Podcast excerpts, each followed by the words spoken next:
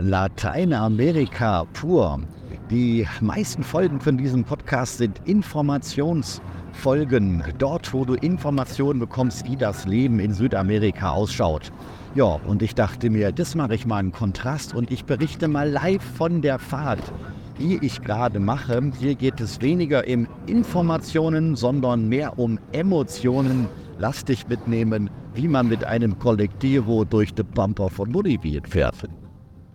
Raus nach Südamerika, der Podcast für Reisende, Auswanderer und Selbstständige, insbesondere digitale Nomaden. Diese Folge ist ja sowas von live und aus dem Leben gegriffen. Am Montag, der 25. September, 13 Uhr und 19 Minuten Ortszeit. Ich fahre mit einem Kollektivo to Collect sammeln, mit einem Sammeltaxi von der größten Stadt Boliviens, Santa, Santa Cruz de la Sierra, in ein kleines deutsches Dörfchen oder in ein bolivianisches Dörfchen, wo sehr viele Deutsche wohnen sollen, nach Samaipata. Ja, und das ist schon wieder so ein kleines Abenteuer. Also ich bin an sowas ja gewöhnt, doch ich möchte euch einmal mitnehmen, dass ihr dieses pure Lateinamerika spüren könnt. Diese Sammeltaxen sollen sechs Personen haben, ist mir gesagt worden. Wir sind zu neunt. Und es läuft so, dass ähm, so lange gewartet wird, bis das Taxi voll ist. Und wenn die Teilnehmerzahl erreicht ist, ja, dann geht's los. Hier gibt es also auch die Möglichkeit, dass man zwei oder drei Tickets kauft, damit das Taxi dann früher losfährt. Bei mir war jetzt das Problem in Anführungszeichen eher das Gegenteil. Ich bin da gerade mal angekommen an diesem Taxistand, wo sie losfahren und äh, wollte eigentlich noch eine Zigarre rauchen und die Leute, die kamen dann so schnell aus allen Ecken und Enden, da konnte ich nicht mal aufrauchen. Ja, jetzt sind wir unterwegs. Ich ändere mal das Konzept in meinen Kopf und springe genau in diesen Moment es ist eine Landstraße mit einer Spur pro Seite. Mittlerweile sind wir links von der Gegenspur, weil er nicht nur den Stau überholt, sondern auch auf der Gegenspur jetzt links vorbeigefahren ist. Oh ja. Okay, also das ist abenteuerlich. Ja. Gut, ich versuche zurückzukommen zu dem Leitfaden, den ich mir jetzt für diese Folge so während letzten Stunde überlegt habe. Wir sind äh, in etwa Halbzeit, wir sind so eine Stunde und zehn Minuten unterwegs. Gesamtfahrt würde ich jetzt auf ähm, drei Stunden schätzen, wurde mir gesagt, wobei wir wirklich gut vorankommen. Er fährt auch sehr äh, sportlich. So, und ich glaube, jetzt fährt er durch die Mautstelle, ebenfalls auf der Gegenspur. Äh, ich habe es erwartet, ich habe es erwartet. Gut, neun Personen in diesem Fahrzeug. Dieses Fahrzeug, das ist ein Toyota Van. Das Fahrzeug an sich ist schon abenteuerlich. Das habe ich gerade beim Tanken festgestellt. Die Motorhaube ist schon mal nicht vom selben Wagen. Ne, damit die weiße Farbe auch schon ab. Also es ist sehr äh, rustikal weiß nicht, was das jetzt für eine Marke ist, kenne mich mit Toyota-Fahrzeugen nicht aus. Hintere Reihe, hinten links ein gemütlicher Familienvater mit seiner Frau und einem, ich würde mal tippen, 15-jährigen Sohnemann. Der Familienvater mit seiner Frau sind jetzt auch erst seit der Tankstelle wach. Die haben die erste Stunde und 20 Minuten mal 1A durchgeschnorchelt mit Sonnenbrille auf dem Kopf, das ja total notwendig ist, wenn man im Fahrzeug sitzt. Seine Hand hat äh, während dieser Siesta da geruht, wo auch meine Hand ruhen würde, wenn ich mit einer Freundin irgendwo hinfahre. Und finde es schon sehr beachtlich, dass er bei diesem Geruckel und dieser Fahrt nur ansatzweise schlafen kann. Ich weiß nicht, ob das rüberkommt, wie ich immer wieder aufzucke wegen den Temposchwellen, die wir hier alle 100 Meter haben. Und ja, die sind also tiefenentspannt und äh, finden auch diesen Fahrstil wohl eher einschläfernd. In meiner Reihe, den Junior würde ich so auf elf Jahre einschätzen und eine gemütliche Frau, ne, sie mag so in meinem Alter sein. Ja, so hobbitmäßig, wie die hier halt alle aussehen. vielleicht 1,55 Meter groß, aber entsprechend stämmig. Die beiden haben vorhin äh, aus einer Styroporkiste äh, gegessen.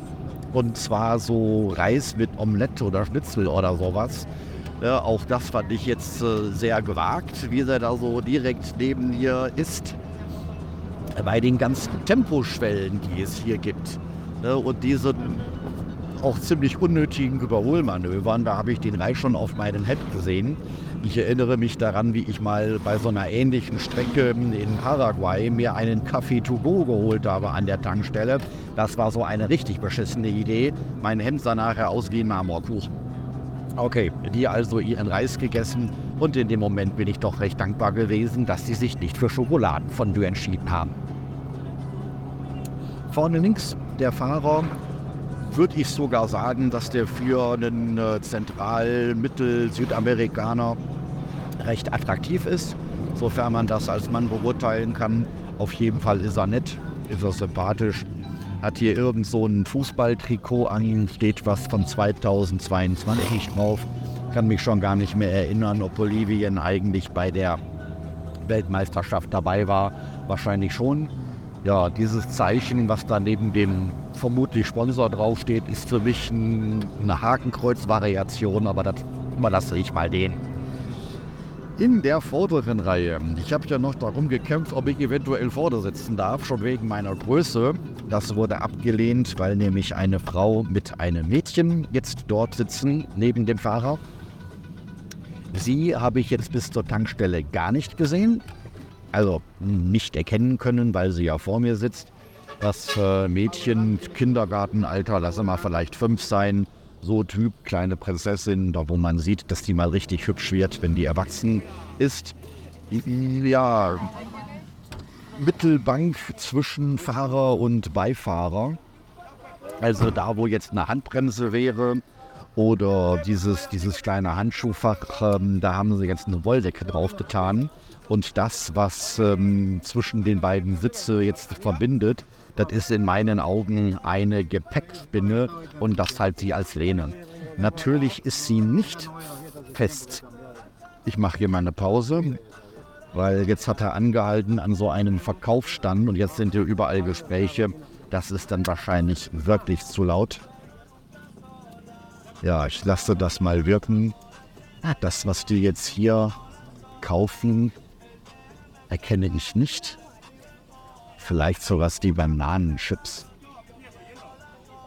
Ja, also wir stehen gerade stehen gerade links auf so einem Haltestreifen. Da sind solche kleinen Metallbuden, zwölf Quadratmeter groß. Durch das offene Fenster wird bestellt. Der Junior, der Junior sagt bitte eine Flasche mit drei Litern Wasser. Sie kommunizieren, nein, haben wir nicht. Wir haben nur Literflaschen, dann gibt mir halt drei. Flaschen, äh, ein Liter. Ist auch in Ordnung. Ja, und so wird dann hier durch das offene Fenster bestellt, nach hinten gereicht, das Geld wird nach vorne gereicht und es gibt drei Becher. Das wird natürlich wieder abenteuerlich mit dem Einschenken. Okay, Fahrt geht weiter. Oh, andere Seite ist sogar so ein kleiner Tempel, Jungfrau von Hirdenbass.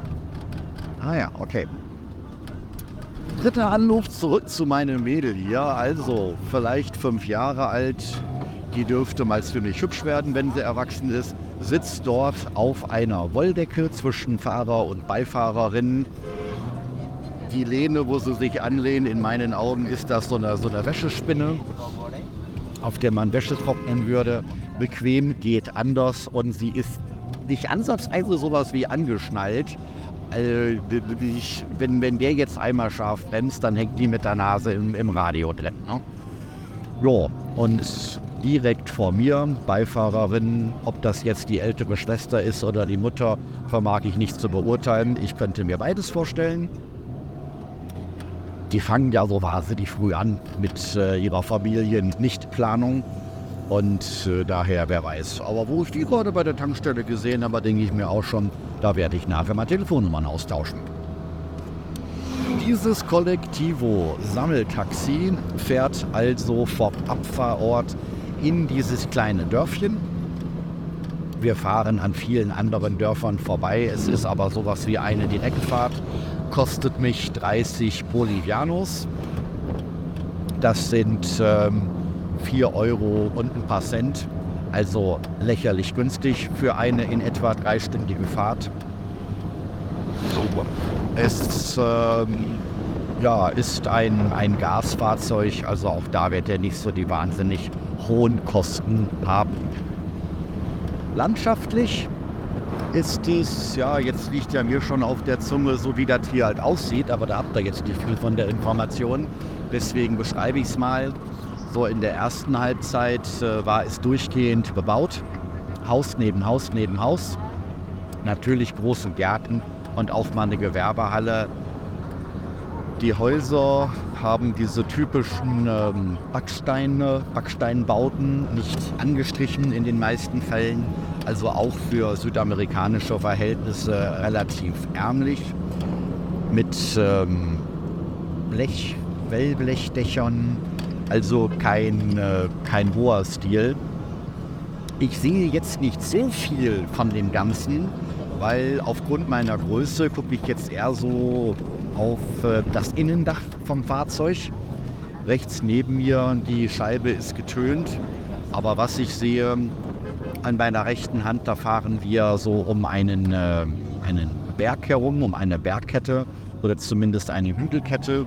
Laut Google ist es ein Nationalpark und das ist auch ganz hübsch. Ne, das sind so bewaldete Berge, dürfte sowas wie, wie Urwald sein.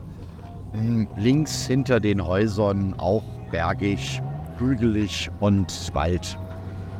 Es wirkt schon wieder europäischer, weil es jetzt eher Mischwald ist und nicht ganz so, so palmenlastig, wie man das aus äh, Paraguay kennt. Es ist unheimlich trocken. Es ist sehr öd, sehr karg. Die Bäume haben wenig Laub. Das wird an der Jahreszeit liegen. Ich könnte mir vorstellen, dass wir jetzt hier seit längerer Zeit die Trockenzeit haben. Und wenn es dann hier mit der Regenzeit losgeht, dann geht das hier so richtig ab. Könnte ich mir gut vorstellen. Auch was ich auf den äh, Grundstücken, auf den Höfen sehe, hm, das ist äh, sehr sandig alles. Immer wieder mal kommt ein Flussbett, weitestgehend ohne Wasser. Da ist nur noch ein Rennsaal drin, wobei die Menschen und vor allem die Kinder trotzdem darin baden. Also das ist auch jetzt eher ein trauriges Bild. In Deutschland würden die Grünen solche Bilder wieder ausschlachten und da wegen CO2 rumklärren. Hier ist es mal einfach die Jahreszeit. Das hat mir auch schon der Matthias gesagt. Ähm, wenn hier mal Wasser runterkommt, ist ja aber auch richtig Wasser. Da habe ich schon Bilder im Kopf, wie dann hier so eine Regenzeit aussieht. Was mir missfällt, das ist der Müll. Ich habe selten so viel Müll gesehen, aber da kennen die ja auch nichts. Selbst neben mir, die haben gerade ihre Styroporschüsseln von ihrem äh, Mittagessen durchs offene Fenster auf die Straße geschmissen. Ja, also man ist ja schon über den Punkt hinaus, die Leute zu belehren, was sie in ihrem eigenen Land zu tun und zu lassen haben. Es ist historisch bedingt. Früher war das Essen in einem Bananenblatt, das hast du weggeschmissen. Mittlerweile ist das Essen in einer Styropor- oder Plastikverpackung meiste ebenfalls weg. Und da brauchen sie noch ein bisschen, um das zu verstehen. Du machst dir keine Freunde, wenn du denen die Welt erklärst. Das Zeug weht dann natürlich auch ins Gebüsch, in die Flüsse rein und äh, ja, aber Hauptsache im Supermarkt in Deutschland werden die Plastiktüten verboten, die unser eins zumindest recyceln würde. Kommen wir damit zum vielleicht lustigsten. Ich kann drüber lachen, das ist nämlich der Fahrstil. Ich finde diesen sportlichen Fahrstil recht angenehm, ne? da kommen wir jetzt gut voran. Er nutzt keine einzige noch so theoretische Möglichkeit aus, hier zu überholen. Er fährt rechts auf dem, auf dem Standstreifen, ne, auf diesem Geröll an äh, den Autos vorbei. Und man kann das jetzt nicht mal als Stau bezeichnen. Ne? Wie heißt das im Deutschen? Zähflüssiger Verkehr. Also es ist schon gut was los. Und er überholt rechts auf dem Standstreifen. Er ist auch schon in so kleine Dorfschaften hineingefahren, um dann da mit einem Wahnsinnstempo rechts durch die Dörfer durch und bei rechts vor links, was die ohnehin nicht kennen, wird eben einmal geruft und dann Bleifluss dadurch in der Hoffnung, dann drei Autos vorher wieder ähm, auf die Hauptstraße zurückzukommen. Nach meiner Beobachtung funktioniert das nicht. So ein paar andere Autos sind ja schon markant und die sind immer noch vor uns, egal wie er überholt. Ja, aber er versucht es zumindest. Ne? Das Zelt dann während so einer Fahrt ja auch wach. Mich zumindest. Hinter mir wird da munter weiter geschnorchelt gerade jetzt die Aktion, die ich da nochmal live berichtet habe, das war jetzt das Krasseste. Also auf der linken Spur am Gegenverkehr vorbei und dann nochmal Waldstrom durch die Mautstelle.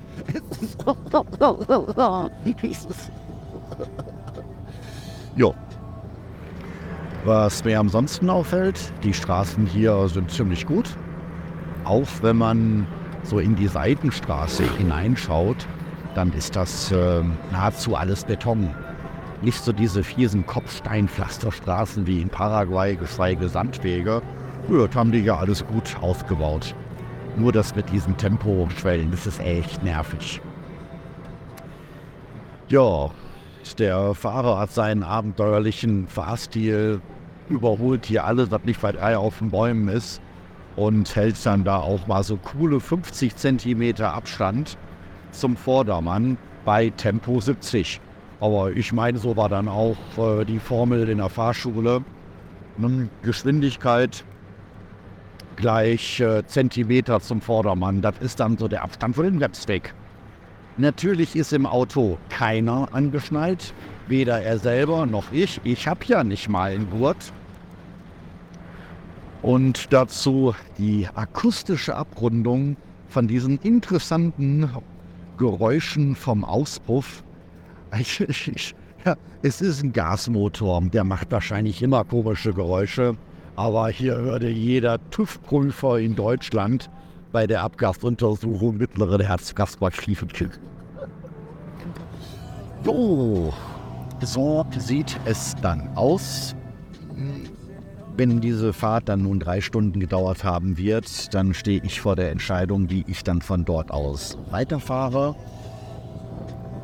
Luftlinie ist es dann nochmal das Doppelte von Samaipata zur Hauptstadt Sucre, wo ich als nächstes hin möchte. Wenn ich das jetzt mal, mal berechne, bevor ich nochmal drei Stunden den ganzen Weg wieder hier runtergurke, um dann äh, überhaupt mal wieder warten, bis so ein Sammeltaxi voll ist und zum Flughafen und check ein und vorher da sein und auch noch Sicherheitsabstand, weil du weißt ja nicht, wann Sammeltaxi losfährt.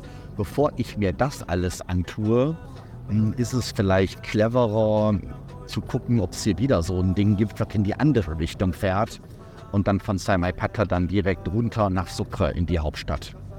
Ja, diese Hauptstadt ist übrigens mit so einer Viertelmillion Einwohner deutlich kleiner als Santa Cruz mit zwei Millionen Einwohnern. Okay, jetzt haben wir es geschafft. Jetzt haben wir zum ersten Mal einen langsamen LKW vor uns, der mit dem Berg zu kämpfen hat. Mal gucken, was er sich diesmal einfallen lässt, um an dem vorbeizuziehen. Das wird dann auch begründen, warum es dann doch in Summe drei Stunden dauern wird. Jo, da lasse ich mich selber überraschen, wie lange diese Fahrt noch dauert, bis ich dann angekommen bin. Und was mich dann in diesem kleinen Dorf erwarten wird, es soll vom Klima sehr schön gemäßigt sein. Deswegen sollen da auch viele Deutsche, Schweizer, Österreicher sein, weil es dann eben doch von der Temperatur an Europa erinnert. Es gibt hier auch den sogenannten Zufluchtsort. Das ist ein, ähm, ein Siedlungsprojekt, was mehr oder weniger schleppend vorangeht.